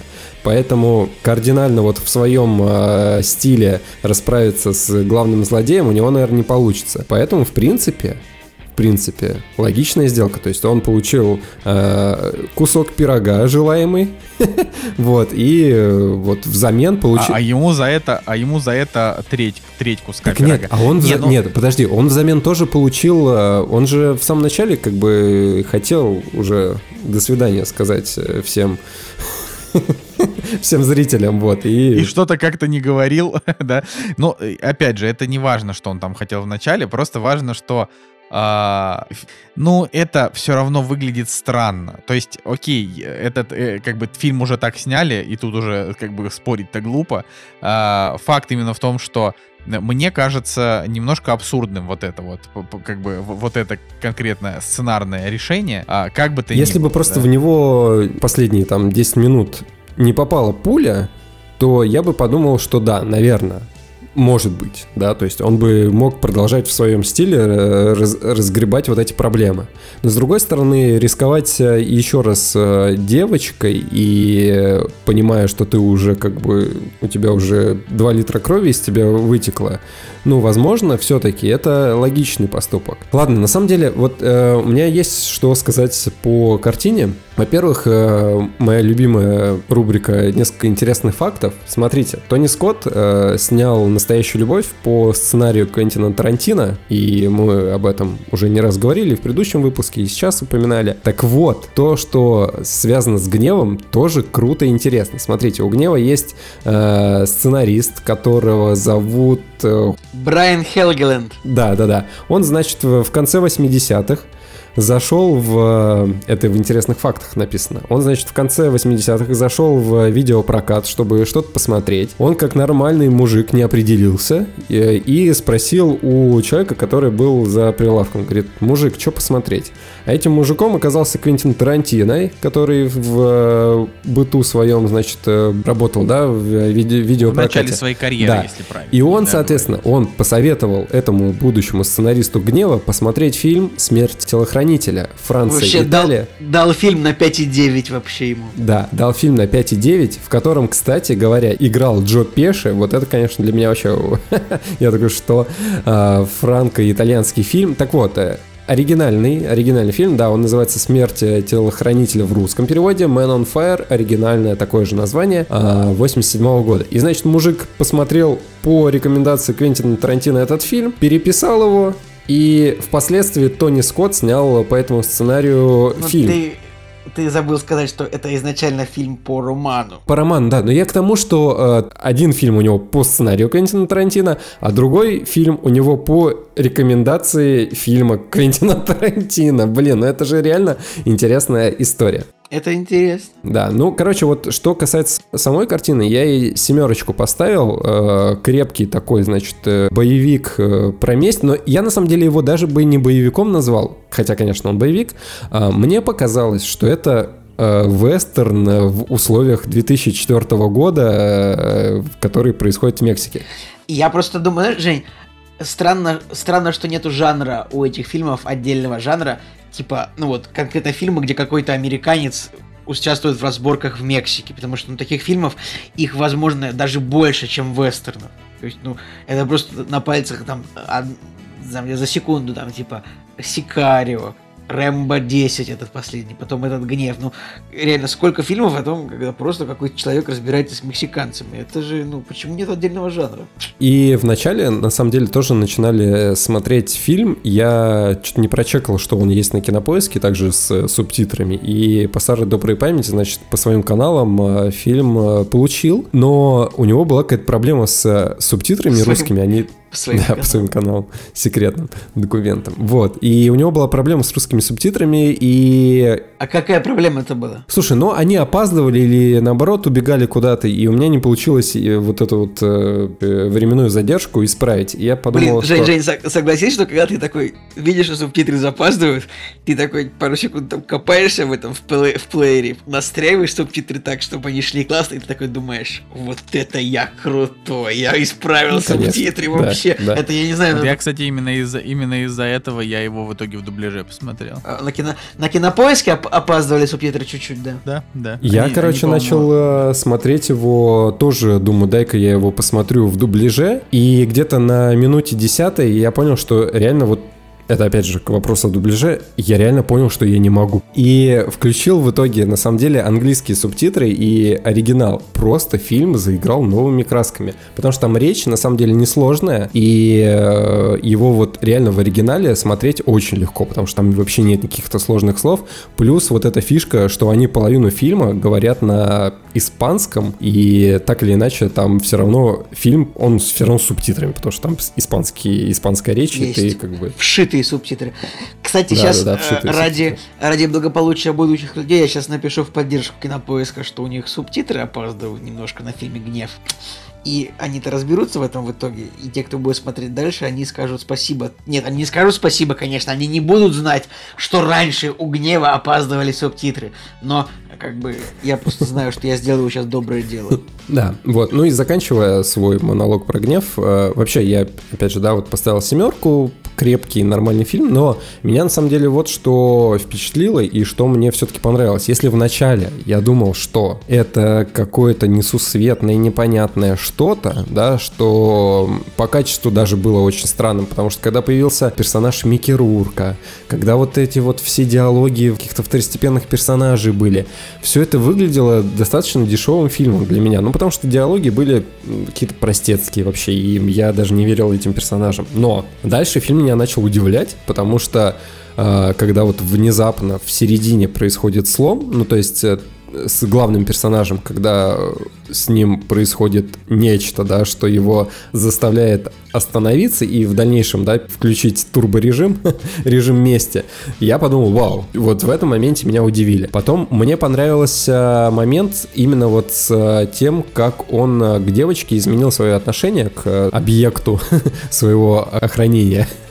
вот, вот этот момент с бассейном, когда он начал ее тренировать, это классно. Мне вот прям понравилось, действительно. Я, я со стороны тоже сидел, как вот э, все вот эти вот э, повара, дворники и так далее. Я тоже вот в этом ряду сидел и думал, давай, давай, у тебя все получится, все круто. И с этого момента действительно у них какая-то химия появилась между главными персонажами, и они друг друга действительно стали дополнять, и ты начинаешь реально верить то, что вот э, девочка любит этого персонажа, этого телохранителя, а он к ней проникся, потому что она такая милая, прекрасная и так далее. Потом дальше дальше мне вообще понравилось, э, потому что фильм действительно из какой-то драмы, вот в начале, которая медленно течет, и главный персонаж вообще сейчас себя собирался застрелить, он же, кстати, выстрелил в себя, да, но пуля не сыграла. Вот, и э, из вот этой вот какой-то драмы алкоголичной фильм действительно превращается в фильм про месть, он начинает пальцы резать, убивать, э, наказывать, достает... Я в какой-то момент я думал, сейчас вот он снайперскую винтовку достанет, а он РПГ достает, я такой что РПГ охрененно. Короче, вот э, в каких-то моментах это было круто. Жень, по-моему, он в той сцене принес и винтовку, и РПГ, но выстрелил только из РПГ. Ну это выглядело а круто Зачем вообще. ты взял снайперскую винтовку тогда, если ты не собирался из нее стрелять? Ну я не видел, я видел, что он просто несет огромную сумку, да, я потом достал РПГшку. Но в любом случае, в любом случае, вот э, в таких моментах именно с точки зрения наказания этих всех злодеев, все это выглядело достаточно изящно, изысканно и вот как кино, которое когда ты получаешь вот наслаждение от э, мести, здесь тоже хорошо. То есть Я на самом деле не очень люблю всю эту тему. Мне круто, когда, да, зло наказано, и ты понимаешь, что да, это круто. Но вот когда вот фильм превращается в слэшер, когда всех раскидывают и так далее, с этим нужно быть аккуратным. А здесь вот грань драмы и вот эта жестокость, она все-таки неплохо была сохранена. Короче, в итоге фильм вот у него 7,9, я на самом деле поспорил бы. Вот, но семерочка это однозначно. Ну, я, я вот согласен с тем, что э, как бы фильму э, справедливая оценка это 7, э, но но его, видимо, как... То есть я, я думаю так, если бы этот фильм вышел сейчас, у него было бы скорее что-то вроде 6,7, 6,8, 6,6, может быть. Но там очень много оценок, поставленные еще в прошлом десятилетии, а то и, может быть, позапрошлом. Э, поэтому, поэтому вот э, имеем, имеем то, что имеем. Но а, однозначно это не лучший фильм Тони Скотта, что я смотрел, но, но хороший. Кстати, а вообще какой у Тони Скотта лучший фильм? Настоящая ну, вот мы, любовь. Вот, настоящая любовь, да. Но я бы еще в топ-3 поставил бы неуправляемого, потому что очень крутой фильм. А, и мне очень нравится, а, ну, это лично мне, он, так кажется, и опасный пассажир я тоже люблю. Ребят, ребят, вообще-то Топ Ган и... Не, вот я, не, вот я посмотрел Топ Ган, и он не, не супер. Враг, враг, государ... враг государства крутой фильм с Уиллом Смитом, не забывайте. А вот его надо посмотреть, да. Вот враг, врага государства я не видел. Если по рейтингу кинопоиска смотреть, то у него все-таки гнев на первом месте, на втором дежавю, на третьем враг государства и только на четвертом настоящая любовь. Ну и пятерку закрывает если бы в настоящей любви, если бы в настоящей любви играл Дензел Вашингтон. Вообще просто. Ну серьезно, ну как серьезно, этот актер он добавляет всегда почему-то баллов. Я не могу это объяснить, но это факт. Это факт. Вообще надо. Ой, слушайте, дайте, я, я тоже, я не сказал вообще, что мне понравился или не понравился. Мне он понравился тоже. Я поставил фильму семерочку, потому что, наверное, э, я тоже я до сих пор так для себя не ответил. Э, хотя нет, я ответил. Э, Николай Солнышко спросил недавно, был бы фильм лучше с обычным монтажом? Я не знаю, мне кажется, да. Мне кажется, можно было бы сделать, ну, если вот, как говорит Женя, что этот монтаж нужен для того, чтобы показать нам внутреннее нестабильное состояние персонажа, ну, можно сделать таких кадров, ну, 5-6, ну, там, где его кроет несколько раз, или там, где он падает в воду, его кроет, или его кроет после пулевого ранения, но весь фильм это, конечно, тяжеловато. При всем при этом, я считаю, что в фильме довольно крепкая история. Может быть, она не супер как оригинальная, но вот, вот отношения главного персонажа и девочки, они, они хорошие, они такие какие-то светлые. Я на самом деле думал, что ну, понятное дело, что вот если фильм называется «Боевик с Дензелом Вашингтоном», фильм описывается, то, скорее всего, там будет стрельба. Но я надеялся, что там будет чуть-чуть больше про, скажем так, раскрытие этого персонажа не как машины для убийства, а как какого-то человека, у которого было тяжелое прошлое, но вот он находит как бы жажду жить э, в том, что он помогает вот как-то этой, этой девочке не знаю, стать победителем в, в этом плавании. И как-то вот она все такая, о, Криси, Криси, ты такой классный. Он такой, вообще-то меня наняли, чтобы я тебя охранял, а не чтобы дружил с тобой. И это интересная, конечно, была борьба. Мне кажется, что это, эта часть фильма, она может быть даже... И недолгая. Да, мне кажется, и недолгая. Да, э, мне кажется, эта часть фильма, она как-то лучше даже, чем та часть фильма, где он отрезает мексиканским злодеям пальцы. Но это естественно. Это все естественно. Я тоже с этим согласен. Да, согласен просто потому, что, честно говоря, э, честно говоря, просто нету здесь такой, э, как это, из, изобретательности в жестокости, как это было в последующих фильмах, например. Вот. Э, типа, типа «Заложницы» и прочее. Кстати, Дензел Вашингтон сам снялся еще в двух фильмах про, про, про месть как, при похищении. Это «Эквалайзер», да, «Великий уравнитель». «Великий уравнитель». Да, но я, кстати, не смотрел ни того, ни другого, поэтому ни, ни первого, ни второго. Поэтому Поэтому, может быть, вы нам э, в комментариях напишите, стоит ли того. Вот это будет интересно нам пос... такие дела. Ну, в общем, в любом случае, выбор интересный, да, и мне кажется, круто, что мы все-таки все втроем поставили одинаковую оценку, наконец-то. Да, такое, такое и у нас тоже случается. Вроде, вроде бы казалось бы, да, но а, окей, я напоследок хочу рассказать про фильм, который называется «Космические чистильщики». А, мы, значит, его выбрали просто потому, что хотелось посмотреть что-то незаморочное, и несмотря на то, что в списке на просмотр у нас фильмов... Да, э, давай скажи честно, тебя Настя уговорила. Нет, в том-то и дело нет вообще. Это вот э, ты не поверишь. Было вообще не так, короче. Было так, что э, мы хотели что-то посмотреть, но это был день, когда у меня было 38,5. и э, я там просто валял подставлялся под терафлю, как бы э, сбивал температуру, и нужно было что-то, э, что меня бы не запаривало, и мне было бы не обидно, если я уснул. Вот. А, но так вышло, что я не уснул, и мы посмотрели фильм полностью. А, короче, «Космические чистильщики». А, мы его нашли на Netflix. Он был м, в топе 10, э, значит, э, не просто топ-10 по России э, нетфликсовский вообще, а он был именно топ-10 фильмов, которые смотрят в России. То есть в Netflix же в топ-10 там в основном одни сериалы. Николай, а, давай честно, есть еще... топы Netflix всегда это помойка какая-то. Они просто вводят в заблуждение, выводя странное кино в топ. Типа такой, о, это популярно, надо смотреть, а потом 5,1. Ну, ну, я не согласен. Нет, в смысле, в топе 10 это именно с того, что а, по, по просмотрам, по популярности. Там в этом топе 10 на десятом месте Ведьмак, а, там на втором Бриджертон и на пятом какая-нибудь Квинс Гамбит, так что все стандартно.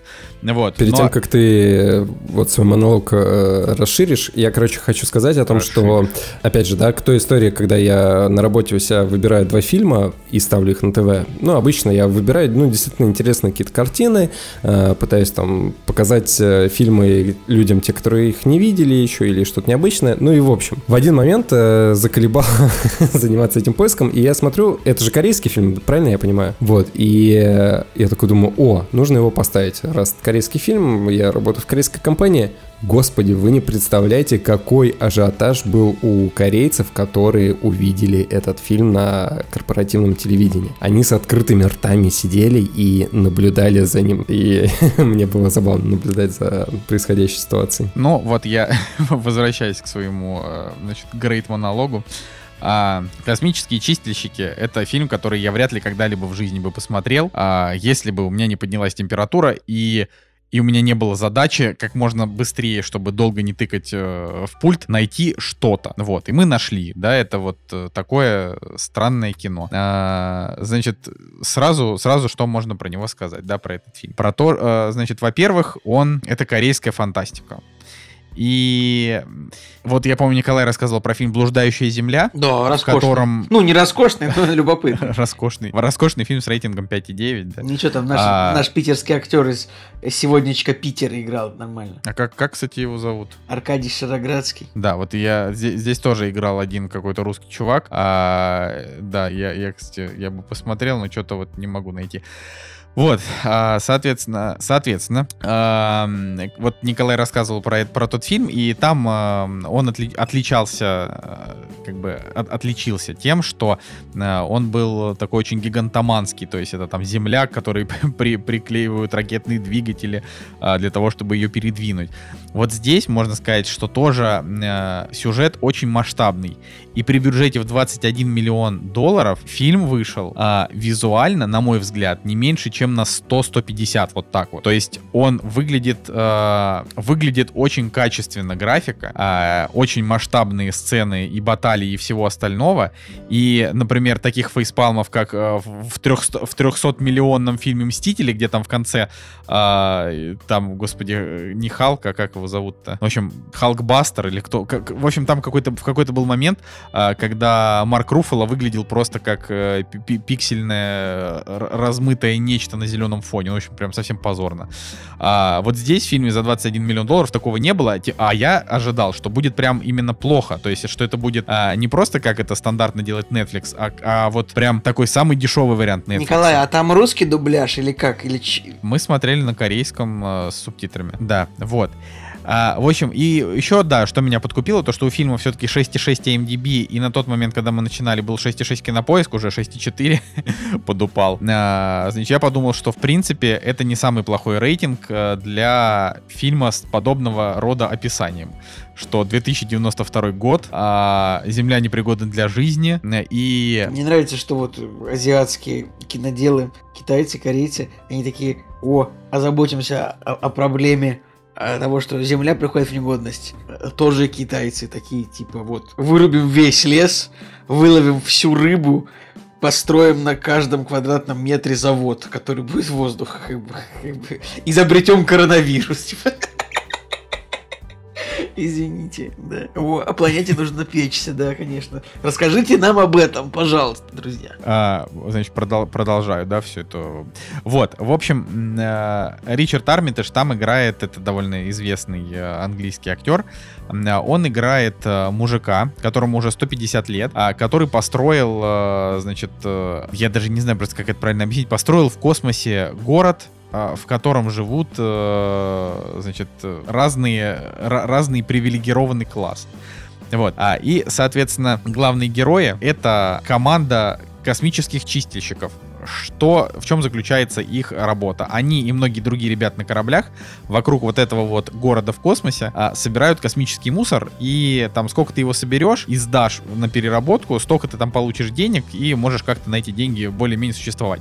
Но главные герои, они полностью в долгах, у них все очень плохо, и э, как бы двигатель сюжета этой истории в том, что э, пропадает некая маленькая девочка, а, но в новостях говорят, что это не маленькая девочка, а как бы атомная бомба э, засунутая в девочку андроида. Вот. И эта девочка попадает э, на корабль главным героем. И они такие, что делать? Вот. И в, в какой-то момент э, как бы начинает развиваться сюжет. Значит, суть в том, что это идет история 2 часа 16 минут. Это очень дофига. Просто, чтобы вы, да, как бы э, понимали, для, для такого фильма там очень много всего произошло. И там раскрыли просто все со всех сторон, прошлое героев всех э, там и, э, и врагов, и друзей, и, и, и чего только нет. И как бы когда фильм заканчивается, честно говоря, чувствуешь облегчение от того, что ты избавился от этого, от, от, от этого груза информации, которую в тебя влили.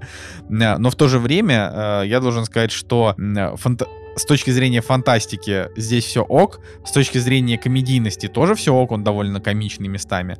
А, и как бы драма здесь тоже, драмы тоже навалили немножко, актеры не раздражают, но так как это корейское кино, вы должны понимать, что вот оно такое корейское, как вот все корейские фильмы. А, как бы герои играют так, как будто немножечко переигрывают всегда. Если герой злой, то он прям злой злодей зла. А, если добрый, то он прям такой хороший самоотверженный. Ну, как вот такое. Если там, не знаю, рубаха парень, то рубаха парень, если влюблен, то такой влюблен. Ну вот, вот как-то это все а, немножечко до сих пор наивно, как будто бы фильм а, снимали, я даже не знаю в какие годы. Ну, то есть как будто э, корейцы а, впервые попробовали себя в принципе в жанре кино, и поэтому набрали клише, как бы и объединили фильм. А, но при этом, при этом, а, так как а, как бы общая канва сюжета в принципе э, увлекательная, то есть что здесь несколько таких банальных моментов, но объединенных э, вот, вот, вот, вот этот вот винегрет э, получается, получается по итогу необычно, да, что и сами чуваки это чистильщики, и вот эта девочка-бомба, и вот этот э, чувак, который построил планету, и как бы ты там не понимаешь, хороший он, плохой, кто здесь вообще антагонист, потом, значит, появляется антагонист, ну вот такая. А, поэтому если вдруг вы на него каким-то образом случайно попадете пойдете а, и вот будете думать, смотреть его или нет, только вот в таком случае, да, я могу сказать, что вы можете смело его посмотреть, это не прям дерьмина. а, но а, он простоват, он, он как бы местами... А какая оценка сейчас у него? Местами банален. У него сейчас 6,5. Но я поставил ему 6. То есть, на самом деле, если бы он шел не 2 часа 16 минут, а час 40, я бы, может быть, поставил бы ему 7. Просто там он неоправданно долгий. Он как бы не затянутый, вот это важно, да, то есть э, все эти 136 минут смотреть интересно, но он неоправданно долгий для того, что они нам вообще по итогу показали. То есть там, там грубо говоря, штук 10 прям лишних сцен, которые сняли просто для того, чтобы еще больше там раскрыть какого-то героя, еще больше показать какой-то накал драмы. Э, ну, это условно, знаете, когда главный злодей все не может героев пять раз убить, хотя мог бы уже и убить, а, а все как-то не убивает, уходит в другие комнаты, а они все выживают и бегут дальше. Выходит в другие другие комнаты, а там, это, там Кантимир Балагов и Сарик Андреасян обсуждают маркетинг. Правильно? Да-да-да. Кто такой и зачем нужен? Там Варламов, Минаев. Блин, мне кажется, слово комната, оно теперь, ну, очень сильно испортилось. Ай, да. А, вот, такие дела. Это то, что я хотел сказать про космических чистильщиков. А, для уровня Netflix нормально, для библиотеки фантастики Netflix а, тоже более чем нормально. Вот, такие дела. Ух, мне так нравится, Женя так сказал, ух, как будто бы он сейчас поднялся на гору. Конечно, я записал подкаст, э, и это сравнимо с э, тем, что ты поднялся на гору, да. Да, вот, э, ну, соответственно, я думаю, что на этом мы можем закончить наш сегодняшний подкаст, если, конечно, вам нечего добавить. А, а так, я думаю, что, что вам есть из чего на этой неделе выбрать. Э, да, но тем более столько, столько, нам... столько комнат в Клабхаусе. Как бы я думаю, что я уж не знаю, когда слушатели доберутся до нашего подкаста. Просто нужно все переслушать, что там происходит. Да, давайте, давайте мы с вами договоримся. Сначала кактус, потом клабхаус. Давайте, друзья, реально, вот я сейчас без шуток скажу. Вот то, что происходит в клабхаусе, это вот местечково, это вот как дым просто. Вот это все дискуссии, они там проходят, они как дым рассеиваются. Просто вот как пыль. Вот знаете, как вот вот червь дождевой, вот на него наступил, раздавил, все, нет червя дождевого. А наш подкаст, вот он выйдет, и он будет вот как вот как такая хорошая крепкая сосулька, которая вот пока минус 10, минус 7, минус 7, минус 7, вот она не растает. Вот пока, ну, не, на, не наступит весна. Ну, это потому, что наш подкаст будет актуален хотя бы пару недель. Как бы. А для некоторых людей, которые переслушивают через время, передаю привет тем, кто слушает этот подкаст через время, через год. Бывает такое тоже.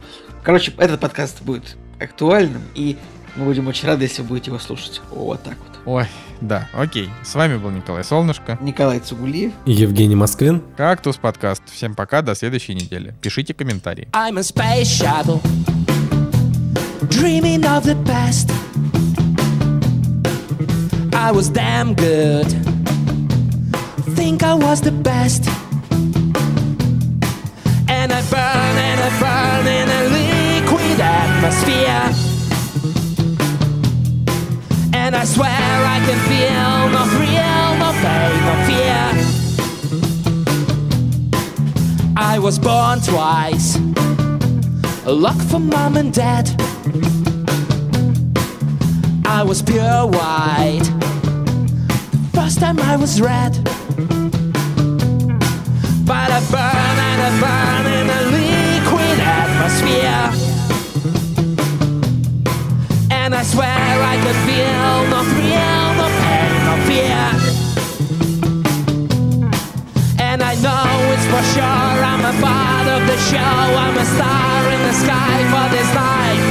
That's what they call wasting their time, losing their head. That's what they like as a reason to cry. Cannot forget down from grace, they burn in a liquid atmosphere.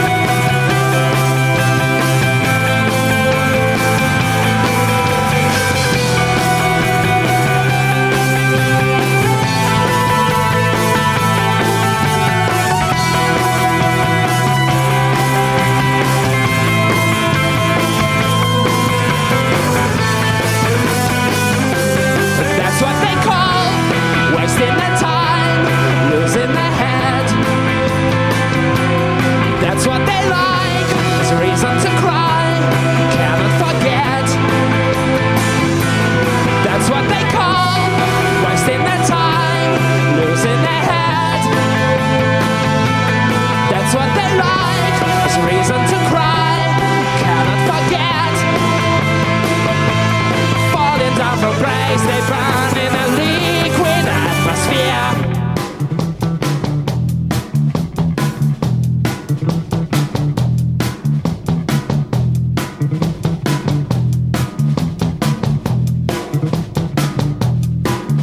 I'm a space shuttle